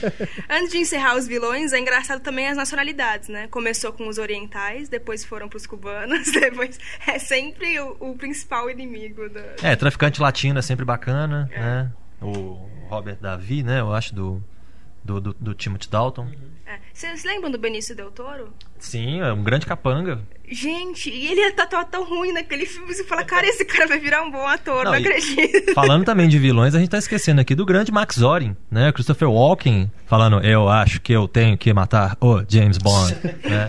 Ele sempre faz o mesmo personagem, mas é uma figura interessante, né? O Christopher Walken é um cara bacana, um cara... Sim. Dá pra, é. né? um, um cara cool, né? No sentido mais, né? Ele é também- subaproveitado, né? É, um das, dos melhores aproveitamentos dele é no, no clipe que ele dança lá, né? Fat Boys- Fat Boy Slim, né? Slim. Weapon of Choice. anos aí dele, Cacete, nossa. Né? E ele como Max Zorin era Cada bem legal filminho. e era uma coisa que estava na época em evidência, né? Que era o Vale do Silício, né? Os, os novos empresários da tecnologia, aquela coisa toda. Então, dá pra mostrar que o James Bond estava né, até um pouco antenado com o que estava acontecendo no mundo e tudo. Nem por isso deixou de ser, né? O Roger Moore. Mas Fala, entrando aí nas garotas do Bond, Ó, that's what she said. eu acho, na minha humilde opinião, que a principal de todas, até mesmo pelo, pela forma como ela molda assim, o caráter do James Bond, é Eva Green no Cassino Royale. Vesper. O motivo disso, além dela ser sensacional, dela ser a Eva Green, é que o, o- James Bond fica é, a partir do momento que ele encontra com ela, ele fica disposto a abandonar a vida dele como agente secreto e viver um amor, sabe? Ele resolve, saca, jogar tudo pro alto porque ele quer viver a vida com aquela garota. Então ele vai lá e tem uma puta decepção e descobre que, uau, as coisas não são bem assim e essa mulher tá me, é, sei lá, me enganando. Então, é essa coisa do, do impacto que a Vesper tem na vida dele, desde o começo, da primeira cena, do- da- que ela- a gente percebe né, na viagem de trem que ela mexe com ele. E a partir do momento que ele descobre isso, que ela tá com. Ela tem um cara mesmo tal, eu acho que isso modifica ele completamente. Ele adota aquela expressão mais fria e até comenta com a, a Amy que, tipo, foda-se, a vaca já tá morta, saca? Então acho que ela é fundamental nesse aspecto. E tem que falar da Hilbert também, que ela saindo do mar demais. Eu concordo com o- esse aspecto da Eva Green porque é isso, o Cassino Royale foi meio que um reboot da série, né? O filme começa, ele não é ainda um, um 007, né? Ele tem aquela toda cena em preto e branco lá, aquela coisa é a primeira missão dele, assim. É, ele retoma a essência do livro não só por retomar a história, mas também Sim. esses elementos que o Túlio falou dele, É, tipo, dele ainda ser um cara que baixa a guarda ainda. É, e depois disso não, depois né? disso Como ele aquela outra ser- morena lá e revela o nome dele. Né, Depois disso ele vai ser, né? Tipo assim, é, é, é, o- aquela, o acontecimento, né? Do Eva Green e tal, aquilo muda muda o cara. E até o próprio fato dele usar nessa frase, The bitch is dead e tal, fica parecendo aquela. uma defesa mesmo, né? Tipo, eu não quero tocar nesse assunto, eu não vou me deixar. não, não vou deixar abrir a guarda novamente. E mulher vira bucha de canhão mesmo, vira objeto e ó, cumpriu sua tarefa, filhinha, tchau, né? Não quer nem saber mais. Isso é um elemento interessante de ser reforçado né, nessa época que a gente vive hoje, que é um mundo politicamente correto. Porque na época dos anos 60, que tinha né, liberdade sexual, aquela coisa toda, o James Bond já era esse porco machista e essa coisa toda. E o Ian Fleming foi muito criticado na época até pela esposa dele, que foi publicamente falar que não concordava com a visão que ele passava das, das mulheres e tudo. Porque tem frases, o estilo dele de escrita é bem curto, né? As frases são bem curtas no livro. Então ele escreve assim: Bond é, usava, ou então só, só havia para isso, né? Então ele deixa bem claro no livro qual é a visão do James Bond sobre as mulheres. Elas são elas existem para ser usadas. E fica claro isso. Cara, mas, você acha tão exagero, cara? Tipo, ele não tá falando de todas as mulheres, Não, ele não, tá não. falando daquelas mulheres que estão ao redor dele. Que cruzam Não, o caminho dele. Ele tá É falando James das Bond, mulheres do universo do Sabe, James Bond. é, né? deixa o currapo Naquele lá, universo né? dele ali serve pra isso. É, ele não tá falando da mãe dele, mas tirando ela, todas as outras. Você pegando. Tô- nenhuma mulher presta tirando a minha mãe e a sua, né? Que é a conversa de homem. Mas eu acho que isso até é uma coisa que eles tentam remediar um pouquinho, colocando né, a própria Judy Dent lá como chefe dele. Que eu até me assustei quando eles mantiveram ela, né? Com, na, na versão do. do- E ela, inclusive, pro Pierce Brosnan, no- no- acho que no primeiro filme, deve ser no GoldenEye, se eu bem me lembro, ela fala com ele na cara dele que você, pra mim, é um porco machista ou misógino uma- ou qualquer coisa uma desse tipo. obsoleta da Guerra É. Fria, assim e tal, tipo.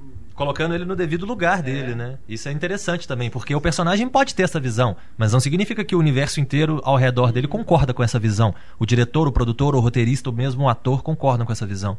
Então fica bem claro no filme que ele, de alguma forma ele tá errado. Ele tem um distúrbio, né? Ele é meio que um psicopata, né? Mas ele tenta, né, canalizar isso meio Dexter, né? Ele canaliza ao invés de matar gente má, ele mata gente que a mãe dele manda, né? Que é a Amy, né? É, você tá falando assim que não é muito exagero, porque você tá pegando os Daniel Craig como, como parâmetro. E o Daniel Craig, ele é super respeitoso, se você for comparar com o Roger Moore da vida. Ele se apaixona. Mais ou menos. No Quantum of Solace, aquela menina lá. A, É. a Ela- Gemma Arterton. É, a Gemma Arterton Né? aparece no filme pra ele pegar e tchau. Ainda né? bem, né? Porque ela é a Gemma Arterton, né? E ele sabe, né, que ele vai pegar ela e isso ela- vai fazer com que ela seja morta. E ele não tá nem aí, ele quer ter a informação lá, ele quer saber alguma coisa e, quem sabe, aproveitar um pouquinho, né? Porque não parece, né, na maior parte das vezes, que ele tá aproveitando, né? Ele. Aliás, a cena da morte dela é quase uma homenagem ao Goldfinger, né? Sim, que ela, ela, Que ela, ela- ela fica toda de preta, né? No Goldfinger ele encontra É o ouro, a é. toda de ouro. né? Que é Mas uma outra a mesma coisa. situação, né? Ele, é a ele chega no quarto e ela época, tá né? lá. Outra coisa e- esdrúxula do Goldfinger, né? O nome do personagem é Auric. Goldfinger, né? Então você tem ouro o tempo todo. É, É uma coisa meio louca. Mas quase todos os filmes têm alguma coisa relacionada Uma com pista, ouro, né? dourado, alguma coisa assim. é, o ouro tá bem presente É. mesmo. Mas o, ele, ele, ele melhorou muito, mas é a questão do politicamente correto que vai mudando também, vai obrigando. A Amy veio pra fazer isso, ele se apaixonar pela Eva Green veio pra fazer isso. Mas os filmes com Roger Moore, no Homem da Pistola de Ouro, ele enfia uma mulher no armário pra pegar a outra, manda a outra embora, tira a outra do armário e pega a outra também. Então, tipo, ele bate mulher. Mas Não, ele. é, é, no, é no Goldfinger que ele senta o cacete na mulher? No, Ele no bate mulher em todos os filmes. Que Sempre, é tem um, no sempre começo, rola né? uns ele- tapinhas. Ele dá um, dá um cacete na mulher. É, que ela é uma, ela é uma espiã que tá ali, né? Ela É, é, mas exatamente isso. Aí depende, né? O É, que, que é bater em mulher ele e o não que, que é bate, uma luta, é, né? exato, é. Ah, o eles- Pierce Brosnan e a Frank tá Jensen, eles saem no, um- um- um- uma luta sexual, os dois ali e Se tal. tem coreografia, pode, né? É. É, não se não pode. tem, não pode. Não, mas ele bate até nas que não são as vilãs. Ele senta a mão mesmo. Mas eu acho que o Cassino Royale, por um lado, é isso, ó. Nós estamos fazendo tipo um reboot da franquia, então nós vamos explicar por que, que esse cara é meio misógino, assim, por que, que ele não tá nem aí pras mulheres. Porque ele, né, ó, a, a- a vez que ele abriu a guarda, a mulher, né, traiu ele lá e ele quase morreu, e ela morreu, não sei o que, ele fica puto, então, tipo assim, não, eu não posso. Não é nem questão de não gostar de mulher nem nada, tipo, eu não posso me envolver. Eu tenho que chegar ao ponto de que eu, de eu conseguir o que eu preciso. E o que eu quero também, né? Afinal, É. o cara é humano. Mas. É... Mas é isso, é. Não vou, não, não posso abrir a guarda, falando? entendeu? Tem que. A Vesper é, na minha opinião, também é pelo menos a personagem mais desenvolvida, né? É, que tem A todo um é histórico. desenvolvida. Com certeza. Aquela cena deles, dos dois no chuveiro, né? E até isso. Ela lá encolhida no chuveiro, ele vai, bota, né, o casaco nela e fica lá sentadinho do lado dela, meio que consolando ela. Mostra que o cara ali, ele abre totalmente a guarda, né? Não é um. Simplesmente wham bam, thank you ma'am, né? Que os caras falam. É um belo momento dramático que ele tem pra valorizar as mulheres, né? Mas lembrando que no futuro, né? levando, lembrando que o Cassino Royale é o começo, né? No futuro, quando ele virar o Timothy Dalton, né? E ele for usar novamente as mulheres como vieram usando os outros atores anteriormente. É uma coisa interessante porque a gente nota que tem a questão da sensualidade, das mulheres sempre com vestidos decotados, aquela figura, né? E tudo mais. Mas o único filme dele, pelo que eu me lembro, que tem cena de nudez com mulher é o Licença pra Matar com o Timothy Dalton, né? Que você vê seios. Então é a primeira vez e única em toda a série. Então ele tá sempre indo ali, chegando num certo limite, depois ele volta e fala: "Não, peraí, não vou cruzar esse limite porque afinal nós somos um filme de ação pro verão, para todo mundo ver e tal". Então a gente pode mostrar um pouquinho. E é uma coisa interessante que para os Estados Unidos, né, ou pro que é o grande público, né, no fim das contas para consumir esse tipo de filme, você tem cenas de violência extremadas, mas qualquer coisa que menciona sexo já é proibida. Então você pode degolar uma pessoa na frente da câmera, mostrar o sangue esguichando. Mas se a pessoa tirou ali uma peça de roupa, já entra a censura em cima. Com certeza. Eu tava, você falou isso agora, a coincidência, né? Eu tava assistindo aquela série Breaking Bad, que inclusive no Netflix eles censuram, né, nudez, essas coisas e tal, nos primeiros episódios aparece uma mulher nua, eles botam um borrão no seio dela. Mas no episódio que eu vi ontem é uma cena assim, horrorosa, do cara cortar a garganta do outro e segurar o cara estribuchando, esguichando sangue, caindo sangue nos caras, os caras até, né, tipo, horrorizados com aquilo Aham. e tal, mas mostrando de forma extremamente gráfica. Mas eu não sei qual foi a classificação indicativa, né, que o License to Kill recebeu na época. Porque normalmente é é exatamente isso, ó, pode matar, pode fazer o que for. Apareceu um mamiro ali, opa, peraí, esse filme só Censura maior, 30 só maior de anos. 17 anos. É. Acompanhado vezes- pelo pai, né? é, às vezes é, nem, nem palavrão não pode, né? O, no próprio Duro de Matar 4, o Bruce Willis não pode. Acho que ele tem direito de falar um motherfucker lá, que na hora que ele fala yippee motherfucker, eu acho que eles ainda meio que, que cobrem o som, assim, né? Igual no X-Men Primeira Classe, pela primeira vez o Wolverine falou um palavrão na, na, na história da franquia X-Men inteira, pela primeira vez, e é o único palavrão que tem no filme. Lá tem esse negócio, né? Da censura. Tem, tem. Só pode um palavrão. Se tiver dois, aí a censura tem que ser já, R. já sobe, é. E se tiver. ah, Tem simulação de sexo, tudo. Aí até vai. Apareceu alguma coisa, não, não, então não pode É. mais. É igual pecado, né? Você vai con- confessar na igreja, você fala assim, ah, eu fiz isso e isso. Então são dois pais nossos, né? Aí você tem a, a medida, né? Pode isso, pode aquilo. Pra É. isso é- tem aquilo. Então já tem uma pena combinada. Então os produtores sabem que se tiver determinada cena no filme, a censura vai aumentar, o público vai diminuir. Então é melhor, né? Não caçar confusão. Pra encerrar aqui o tópico das Bond Girls, tava olhando aqui a, a lista aqui. O que ele mais pegou mulher foi a View to Kill. Seis. Tem seis Bond Girls. Vocês no mesmo. Ah, o carnaval hoje, né? Neguinho pega 10 na mesma noite. É. Tem outros que com E cinco, né? Mas com criticando, seis, somente esse. E das mais variadas nacionalidades também, as Bond Girls, né? Ainda não tivemos a brasileira. Eles sempre falam, né? Quando estão escalando Bond Girl, pelo menos nos últimos filmes, ah, tal atriz, né? Tá sendo cotada para ser a primeira Bond Girl brasileira, mas nunca vai pra frente, nunca se confirma. Não, se for, vai ser tipo a Gemma Arterton na vida, vai morrer na primeira O cena. mais- o que eu acho mais curioso é que provavelmente essas listas são assim. Ah, já teve uma Bond Girl brasileira? Não. Faz aí uma lista de atrizes brasileiras, então, assim, né? Que, que são bonitonas e tal, não sei o que lá. Aí vira uma coisa aqui no Brasil, É. assim, né? Fulana está cotada fazendo filme. Você fala assim, "Gente, nunca fez nem teste, nunca nem, o cara nem chegou a telefonar, assim, então, mas É. vaza esse tipo de informação. Aí faz igual os mercenários, né? Você pega É, aquela a Gisele Thier lá. Quem que é aquela mulher, né? Ela é ah, mexicana, não é brasileira, É. deixou Ah, claro. fantástico, melhor ainda. Ela É, agora é, é uma policial na novela da Record. Pois Olha é. só. É, né? não que o público esteja muito interessado em saber a nacionalidade dela. Contando que ela tem um decote, tá bom, é, né? certeza. Né, e na época eu lembro falaram de Cleo Pires, Juliana Paz, falaram um monte de É. atriz brasileira, né? Tipo, Juliana são Paz, eu me lembro do nome dela. Realmente ser ventilado. Já pensou? Gabriela? James Bond vai falar com ela, vem aqui que eu quero me servir. e ela vem. Ai, ai. Mas é, eu acho assim, não, eles podem até tentar justificar no Cassino Royale. Eu não acho que é justificativa suficiente. Acho que você pode explicar. É por isso. Mas não que isso redima ele. Mas eu também não acho que você tem que levar. Alguma, mas é, não é pra redimir, é só pra você conhecer o personagem. É, você não também- tem que concordar, você tem que personagem entender. nenhum tem que ser perfeito. Assim, ele tem esse problema. Ele é um machista, ele é um porco, ele usa mulheres e tudo. É um defeito do personagem. Mas ele não tem que ser encarado como o herói perfeitinho, o mocinho.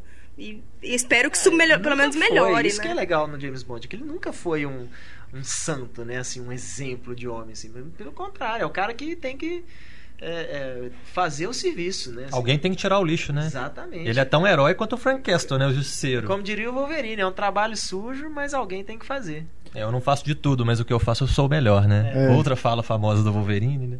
Mas ele, ele fala em vários filmes, assim, que ele pergunta a profissão dele, ele falou, vamos dizer que eu me livro de problemas dos outros, assim. É. O problema dele é. Ele é o lixeiro, né? Outro aspecto bacana dos filmes do James Bond é a tecnologia, né? As armas que eles usam. E é legal você ir comparando assim, a evolução disso, né? O próprio QG, né?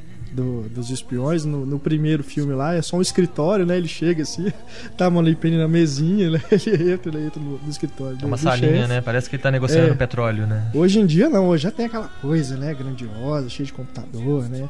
E as armas também que são sempre legais, né? O, o Kill, né, que, que é o inventor, sempre tem, uma- parece que umas coisas bem interessantes. né? É legal porque se, se você pensar em filmes de ficção científica, os, os escritores, principalmente os clássicos da ficção científica, eles estão sempre pensando em coisas e muitas vezes eles adiantam o que vai ser realmente desenvolvido no futuro. Aham. Então, se você pegar os clássicos, Isaac Asimov, esse pessoal, Ray Bradbury e, e tal, eles pensam em coisas que 20, 30 anos depois se tornam possíveis. É. E no caso do James Bond, isso não acontece. O cara não tá querendo uma coisa real. É. Né? Pelo menos nos, no- nos filmes mais chutados da série, eles estavam pensando em coisas divertidas, eles não estavam Aham. pensando em coisas reais. É. Então, né, no futuro não vai ter aquilo ali que aquele carro que fica invisível ou né? O Castelo do Gelo até já tem, né? Tem um país aí que você paga os olhos da cara para passar férias num castelo de gelo.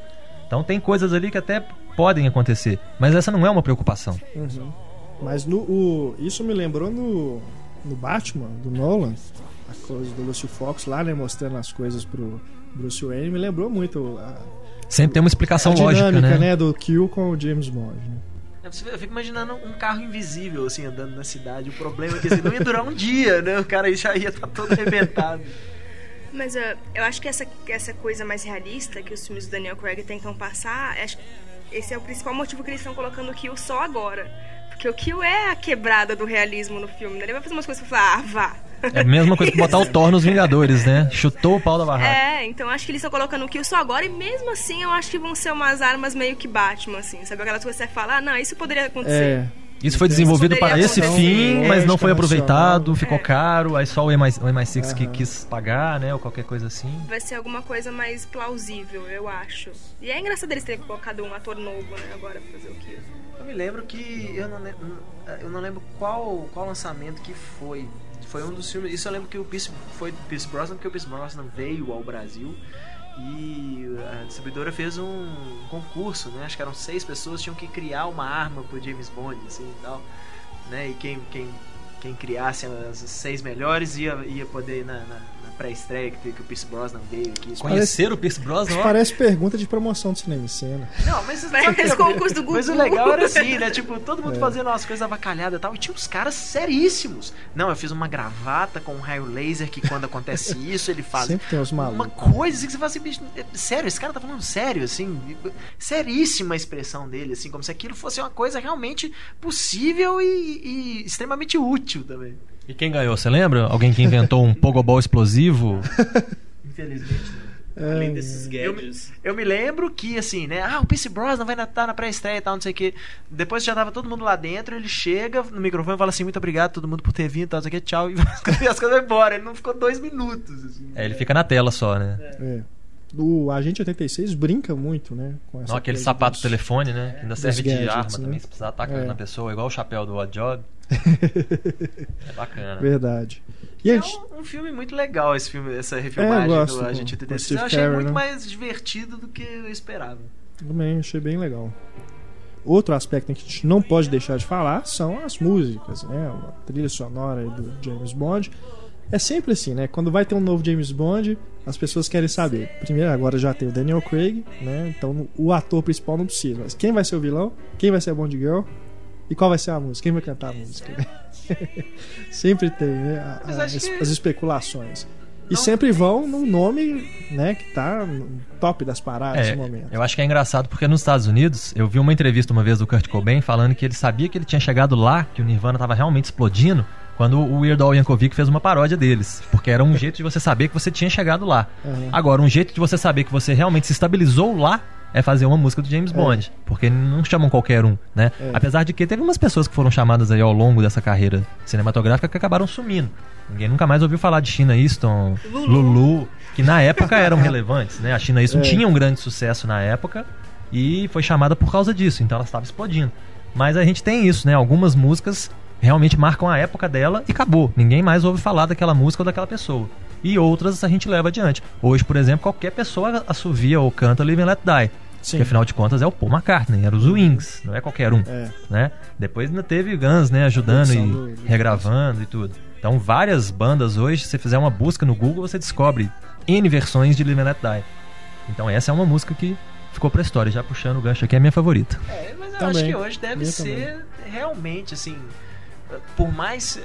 Eu acho que ela se, se sobressaiu até da série, assim, né? Porque muita gente às vezes nem sabe que Live and Let Die é uma música, por mais que tenha o filme chamado Vive Deixe Morrer, né? É uma tradução literal. Uhum.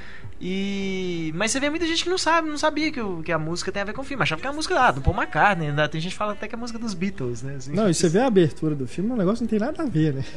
É, mas a música você fala assim, ó, que música, né? Ah, essa abertura É. aí. Inclusive foi a primeira música do, do James Bond que concorreu a um Oscar de melhor canção, né? Uhum. E deveria ter. Não lembro quem que ganhou no ano, mas, pô, deveria ter ganhado, né? Outra também que sobressaiu aí, além do 007, é a Nobody Does It Better, né? Sim, também muito Simon, que é tocada, que eu né? gosto Excelente também. Que apesar de não ter o nome do filme, ela fala, né? O nome do filme, ela fala Spy Who Love Me durante a música. Então também marca. Mas se eu não me engano, é a primeira música que não leva o nome do filme. É, Essa. e inovou também, né? Por causa É. disso. É, eu acho isso engraçado, assim, é, é uma franquia que se preocupa, porque geralmente franquias, você vai pegar, tipo, sei lá, Harry Potter, alguma coisa assim, eles vão pegar uns Hans Zimmer da vida, alguém fazer algum instrumental e, e pronto, só pra acompanhar o filme. Não tem essa preocupação de criar uma música, ter uma identidade pra cada filme. O James Bond tem isso desde o primeiro filme. Será que um filme de James Bond do Christopher Nolan, por exemplo, teria essa preocupação? Se- é. Porque ele não é, né, uma pessoa que Mas, coloca eu, mas músicas. eu acho que os produtores falam assim, não, Não. isso a gente não abre mão, né? Você vai ter que fazer uma abertura pro filme, tem a música tema, porque hoje meio que hoje diminuiu muito, né, essa coisa do filme ter uma canção tema. Por mais que assim, por exemplo, no Titanic você não ouve a, Celine Dion cantando, acho que em hora nenhuma. Mas todas as, a- a- as músicas do filme, assim, elas têm a ver, né? Ela Mas tem- sempre tem aquela maldita flauta. É, aqueles É, você joga song pop, só dá a Celine Dion no Titanic, né? Pois é. Então, é, é, eu, não, eu não sei se, se os produtores abririam mão disso não, porque isso é marca registrada mesmo, assim. E é uma coisa muito legal, porque hoje não tem mais, né? Hoje não tem, você não, não é qualquer filme que tem uma música tema, tanto que no, no Oscar nem, né, às vezes nem tem a, a, a categoria, né, melhor canção. Tinha, no último Oscar tinha duas. Agora eles aumentaram, vai ser obrigado a ter cinco. E fazem uma, uma, uma bobeira lá, qualquer um combinado lá, que às vezes uma mesma orquestra toca todas as músicas É. ou faz uma versão. Exatamente. Eu lembro o ano que The Wonders, That Thing You Do, tava concorrendo ao Oscar, que era a minha favorita de longe, que eu adorei a música, e eles fizeram uma versão pobre no palco. Eu falei, ainda bem que pelo menos a, a eleição não depende dessa música que eles estão apre- apresentando no palco. É. Pelo amor de Deus. né? Mas ah, você vê o James Bond, tem que ser nessa ordem. Ele atira pra câmera, tem uma ceninha de ação e vem a abertura, a- que geralmente é uma arte meio escorrendo, breguinha, né? Aquela É. abertura. Aquelas mulheres aquela boiando. é. Né? Um filme muito legal nesse, nesse sentido é aquele Duro de Espiar, Sim. do Leslie Nielsen, que é a fantástico nesse música caso. até do Angel do, né? do é, Spy Hard. E ele fica falando, você está assistindo o filme Spy Hard, né? Continue com, conosco, umas coisas assim. A letra é bem engraçada. E você vê aquelas silhuetas, né? Uhum. Tipo, né? A baleia assassina nadando lá e tal. É muito engraçado porque brinca muito com essa ideia, né? Porque pra falar É honestamente, quando eu comecei a ver filmes do James Bond, assim, menino e tal, eu falava assim, mas que saco essa apresentação, acaba logo, eu quero ver o filme! A primeira de todas, né? A primeira música, tema, igual essas todas aí, Goldfinger.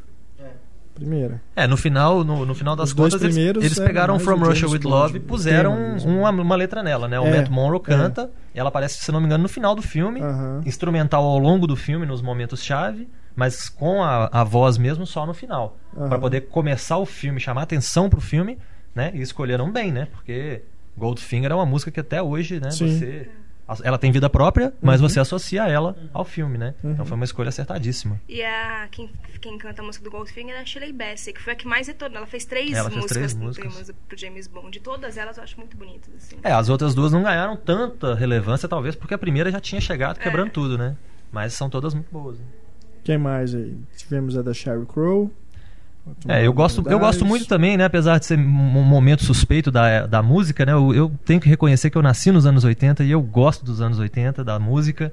Então eu gosto muito tanto do Duran Duran quanto do Ahá. Então The Living Daylights É. e a View to a Kill são músicas que eu escutei Verdade. hoje, pra ter uma ideia, indo pro trabalho. Eu adoro a Ra, mas eu acho The Living Daylights uma música muito chata. Ah, é tão muito. legal você poder cantar junto, "Ê, ê, ê", né? Tem letra, né? Parece axé, né? Mas é muito legal você conseguir cantar isso. É. E, e é uma coisa que eu cresci ouvindo. Então é uma coisa que eu me acostumei, né? Eu gosto muito e. Bom, não tem muito o que falar. Pra mim tá ali, eu tô ouvindo e. É natural. Aí quando eles chamam a Madonna, sai aquela coisa. Nossa. Não, vamos esquecer dessa parte. Ela nem, nem Porque combina com as músicas. Também já chamaram a Madonna quando estava fora da, da época do auge, né? A era de ouro. A mesma coisa aconteceu com a Tina Turner, né? A Tina Turner é uma grande É, cantora, também é. tem grandes Exato. sucessos, mas na hora dela fazer a música dela tava meio deslocada Não, ali. mas é Acho que a que fez música é do música Bono. É do Bono É, e do Ed, mas né? ela que canta, porque né? ela Sim. canta, né? Mas E falar a também a gente já... eu, sou curiosíssimo pra ver um dia o Bono cantando aquela música, pra ver o que que seria. Eu acho que se você procurar na internet não deve, Deve ser ter. difícil, Deve não. ter, Uma né? versão demo. Inclusive, falando em versões demo, é interessante pensar, o Pablo até há pouco tempo postou isso, né? Não, não lembro no Twitter ou no Facebook. Algumas músicas que não foram aproveitadas. Então tem, por exemplo, Johnny Cash tocando Thunderball. É? Imagina o Johnny. Cash, né? Uma música country no início de, de James Bond. Com aquele, né? Aquele, aquela voz dele e Jones, tal. essa.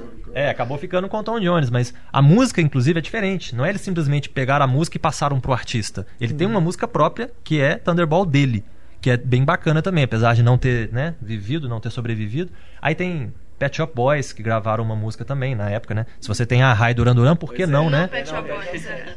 Então tinha o Pet Shop Boys também, e tinha algumas outras versões. Tinha o Alice Cooper, por exemplo, cantando o Homem da Máscara da, da Arma de. Homem da Máscara de Ferro. O Homem da Arma de Ouro, né? Da Pistola de Ouro. Então tem algumas versões não aproveitadas que são bacanas também, vale a pena conferir. Uhum. Eu eu gosto bastante também. ah, o último do Timothy Dalton tem uma música da Gladys Knight, também ela é bem, bem bacaninha. E a do. A do Garbage também. Acho The muito World is legal. Not Enough. É, a do World is Garbage Not é, é interessante. Agora, a- a- não acontece mais, eu não sei se às vezes é por causa da época que a gente está vivendo, pelos artistas que estão sendo contratados, não acontece mais da música ficar tão grande como foi o caso dessas dos anos 80, por exemplo. É. Que às vezes o filme podia até não ser lá essas coisas, mas a música ganhava uma certa relevância, né? E nem à toa que hoje você tem várias coletâneas de James Bond, você encontra facilmente pra pra vender. A cada filme novo, eles lançam um CD novo, acrescentando aquela música que faltou, né? É. Então a gente sempre tem essas coletâneas. Com... Eu acho que isso pode acontecer agora por conta da Adele, né? A Adele tá em alta, a música é legal, casa bem com o filme. Mas é uma coisa de momento, né? A gente tem que ver, só o tempo vai dizer se a Adele realmente é, vai. Não, é, realmente, Pois a gente é. tá agora, não tem como avaliar, mas eu acho que é uma música que tem potencial pra sobreviver, porque a música é boa. Eu não, eu não sei também, eu também não sei avaliar o quanto esses artistas, por exemplo, a Shirley Bassey, a Kelly Simon, o quanto comparar o sucesso que eles faziam na época com o sucesso que eles faziam hoje. Eu acho que a Adele, por já fazer muito sucesso, olha com quantas outras músicas da Adele está comparando essa. Então talvez É. esse seja o motivo dela ficar esquecida, entendeu? Talvez se a Amy Winehouse, né, não tivesse acontecido isso, ela Pois poderia é, ser um nome, né? pro Quantum of Solace. Porque- Só que não aceitaram. É, a Adele, quando começaram a falar dela, eu falei assim: ah, isso deve ser boato, vai acabar Fogo morrendo de palha. porque ela tá no top agora, né? Porque foi a mesma coisa com a Amy Winehouse, né? Falaram, falaram, falaram que ela ia gravar a música de James Bond, tudo boato, né? Acabou não fazendo. É, mas uh, quando o Eu pessoal. me surpreendido dela ter, Os a Adele ter das feito músicas do topado, James ficou legal. nunca mesmo. foram Zé Ninguém, de repente, ah, vamos É, botar esse cara aqui e dar uma chance pra ele, Tem porque que ele canta bem, estabelecido, a né? versão dele fica legal. Não, já é um, eram sempre já eram sempre bandas e ou atores e tal já, já estabelecidos, né? O Garbage tava, em- tava também tava no auge quando ele gravou é The World's bem na Enough. época, né? É, estavam- eu, e eu dessas, não- dessas músicas mais novas, apesar de eu ter meio que parado no tempo no que diz respeito à música, eu não conheço, até não gosto, pode até ser preconceito, mas eu até ouço. Então eu não considero que seja preconceito. Mas eu não, como eu não gosto muito dos artistas atuais, da maioria pelo menos, eu gostei muito do Chris Cornell, né, da, da You Know My Name, do Cassino Royale. Eu achei que ficou um rock bem interessante, casou até com o filme. Acho Mais o- uma das raras que não tem o mesmo nome do filme. Exatamente, é mais uma delas. Em momento algum ele inclusive menciona, né, Cassino Royale, né, É. porque é um nome bem complicado se você você conseguir colocar no Rima aí, alguma coisa. É, vou, vou, vou falar Cassino Royale com o quê, né? E lembrando do Cassino Royale também do, do antigo, né, de 67, tem uma trilha instrumental do Burt Bacharach também que é fantástica, né? Ele usou uma música que já era pré-existente, que não é original, que é The Look of Love, que é uma música lindíssima, né? Mas tem uma musiquinha instrumental também, que é bem bacana de conferir. E lembrando que o Burt Bacharach também fez com o Elvis Costello a trilha do Austin Powers. Exatamente. Sempre voltando que é demais Ele aquela aparece, trilha, né, é inclusive, bom. tocando lá um É, piano. ele tá Ladies lá, and né? gentlemen, Mr. Burt Bacharach, né? É, e o- mas, mesma coisa, o Chris Cornell tava no auge, foi logo na, na época que ele se. que ele formou essa última banda dele, que eu esqueci o nome agora completamente. Audioslave lá com o pessoal do Rage Against the Machine.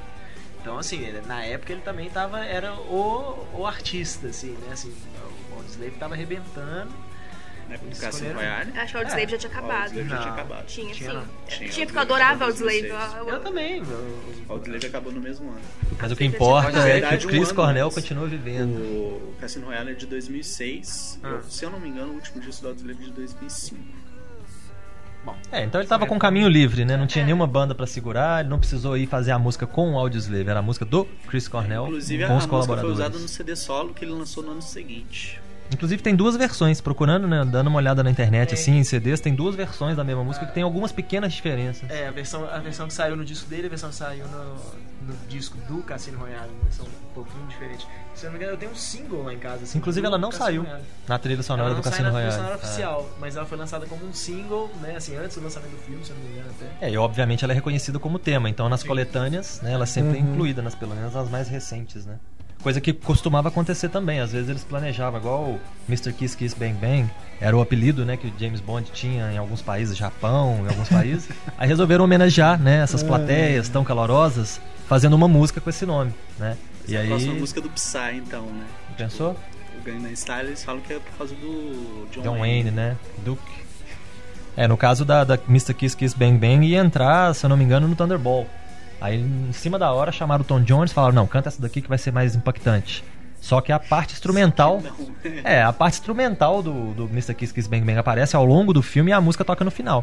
Mas eu gosto do Tom Jones, eu acho o cara bacana. né? O, o Tom Jones, inclusive, serviu de referência pra forma como o Chris Cornell resolveu cantar essa, adotando aquela coisa meio crooner, assim, achei massa. É, o Tom Jones teve, né, a época dele, teve os grandes sucessos dele. Tudo que aparece ele, aparece ele cantando It's Not Unusual, né? No Simpsons, no Marte Ataca, em qualquer participação que ele faz, é a, é a mesma música porque é a música mais famosa dele. Mas Thunderball ficou bem bacana também, né? Aquele tom exagerado que ele usa tem seu sex lugar. bomb. Nossa, Sex Bomb, grande sucesso. É, depois ele, ele fez um, né, aquele disco de, de Participações, duetos dele, né? assim, é, ficou divertidíssimo.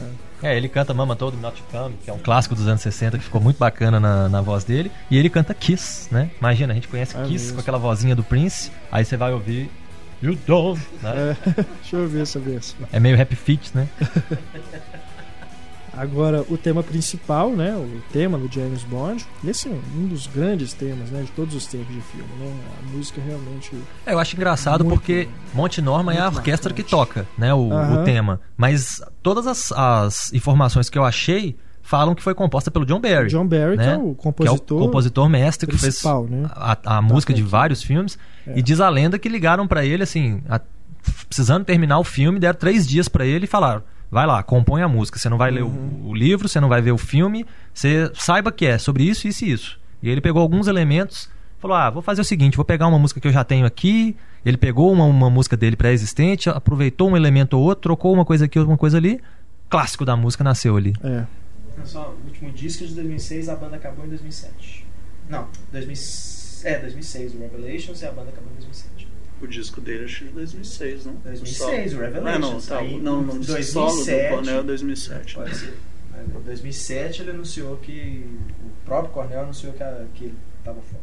A música do, do John Barry, inclusive, essa música tema né, icônica, ela até aparece de vez em quando, assim, um trechinho dela curto, né? Aparece em algum momento, uma propaganda de televisão, Sim. alguma coisa assim, pra trazer um glamour, porque é uma música que já traz, né? Um, todo um É, imaginário por trás. todo.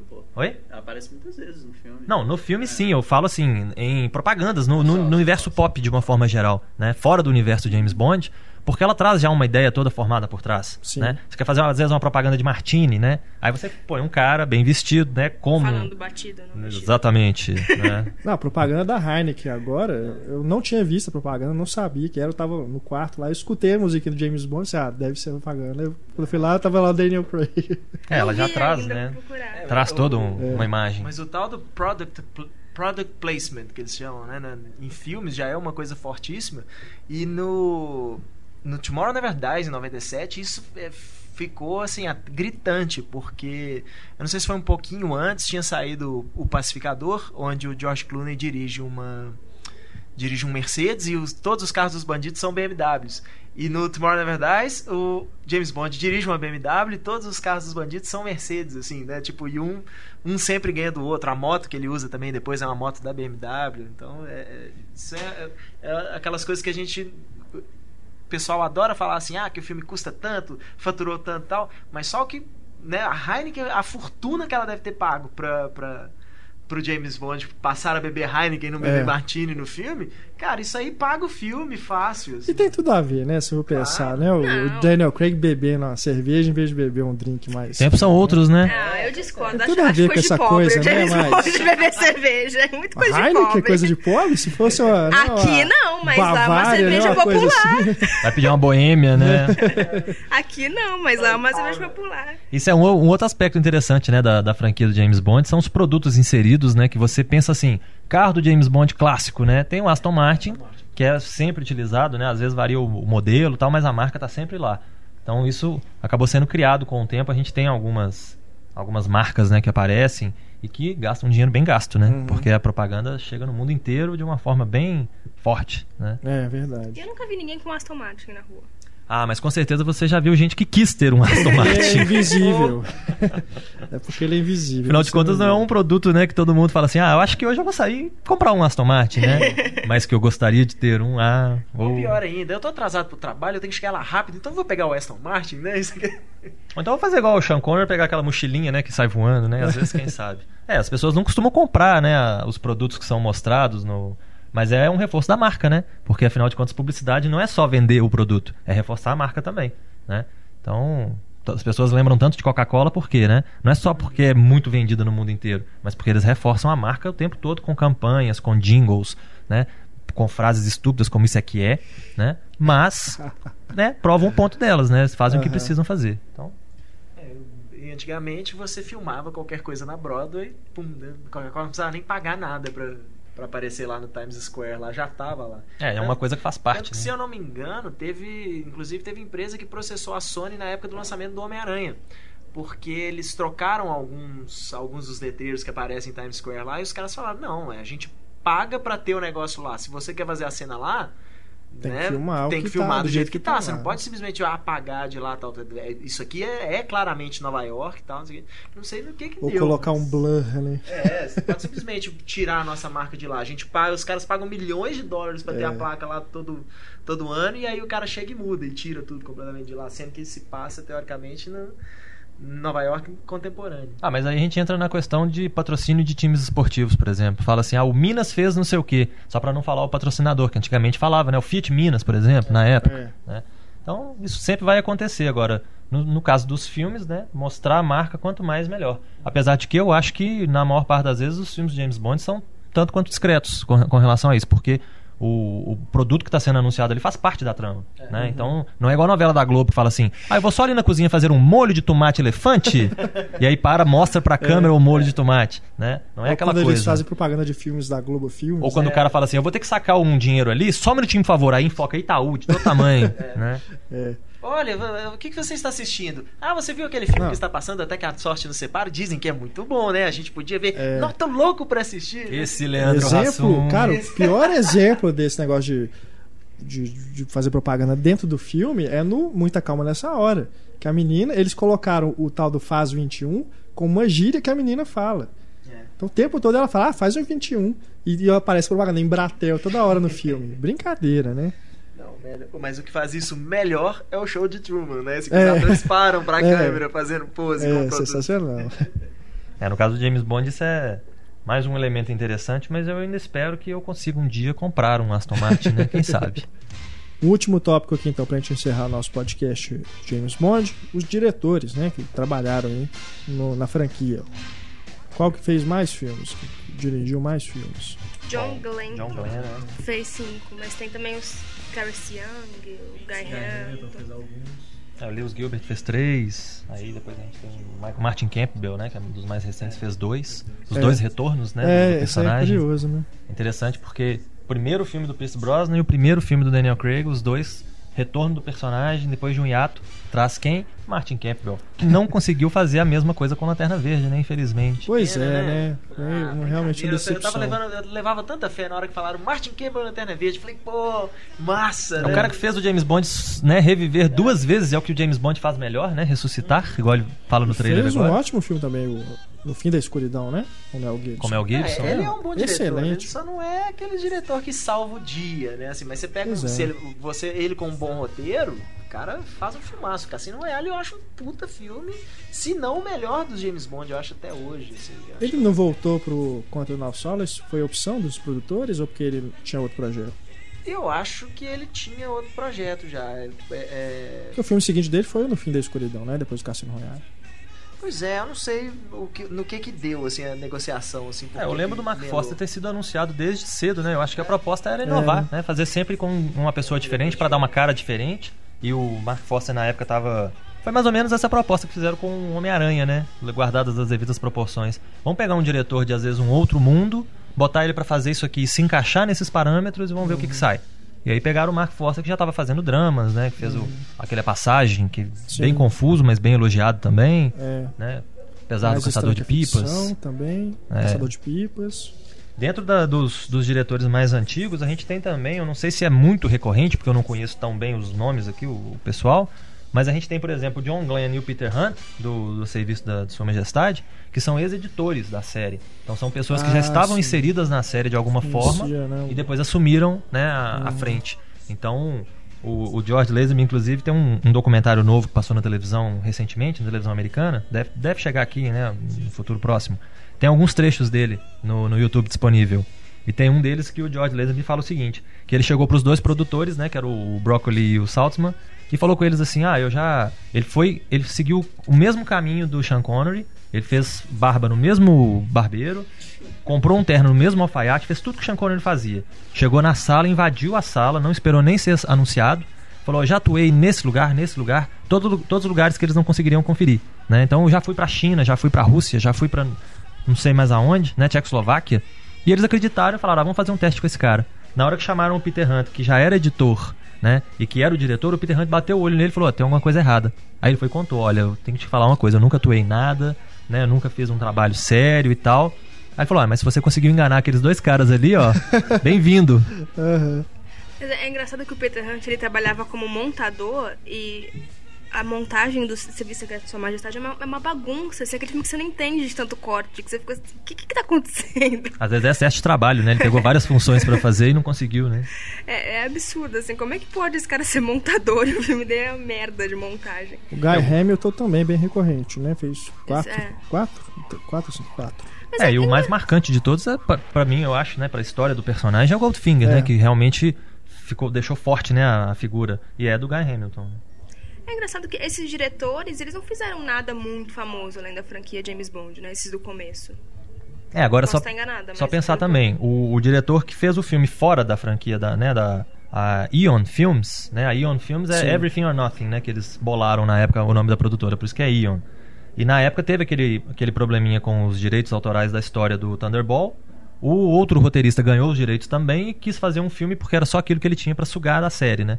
Então ele resolveu fazer um filme. Ele chamou aquele Irving Kershner, né? Do, do Império Contra-Ataca que era um, um diretor que fazia muito bem o que mandavam ele fazer, mas não era assim um autor, né? Uhum. Era um cara que era podia ser visto assim, digamos, né? um- Competente. Né? é um cara competente, mas Bom no fim das contas é um fantoche, né, também, porque o produtor dá a cara ali, né? O George Lucas conduziu ele de uma forma, o Kevin McClory, que é o cara por trás aqui do- dos direitos autorais, conduziu ele de outra forma. Então, na maior parte das vezes, não sei se a gente pode dizer que os diretores eram tão assim relevantes para os filmes, talvez tenha, tenha ficado agora, né? É. Que estão chamando Sam Mendes, esses caras bacanas para dirigir, mas até então a visão era dos produtores. O, o Cubby Broccoli e o Harry Saltzman que mandavam no negócio. Uhum. Então eles queriam alguém que eles pudessem direcionar, basicamente.